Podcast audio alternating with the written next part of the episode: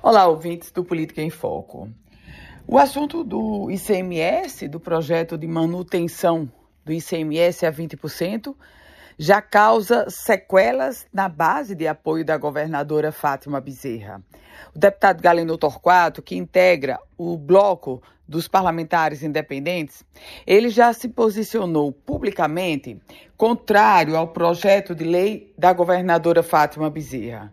E a resposta foi direta. O governo do estado exonerou os cargos comissionados, aqueles indicados pelo deputado Galeno Torquato. Houve quem dissesse que seria uma resposta também à prefeita da cidade de Pau dos Ferros, prefeita Mariana Almeida.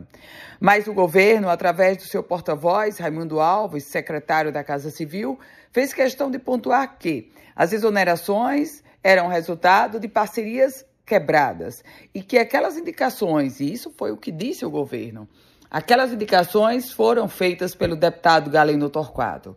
O governo do estado teve a preocupação de dizer as exonerações são do deputado Galeno e se ele não está conosco, os indicados dele também saem. Por outro lado, houve também um destaque para afirmar por parte do governo do estado que mantém o apoio, mantém a aliança com a prefeita da cidade de Pau dos Ferros, a prefeita Mariana Almeida. O fato é que os dias vão se passando e, obrigatoriamente, para manter o ICMS a 20%, o governo vai precisar fazer esse enfrentamento definitivo na Assembleia Legislativa.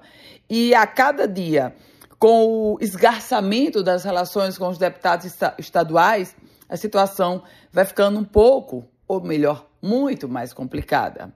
Eu volto com outras informações aqui no Política em Foco com Ana Ruth Dantas.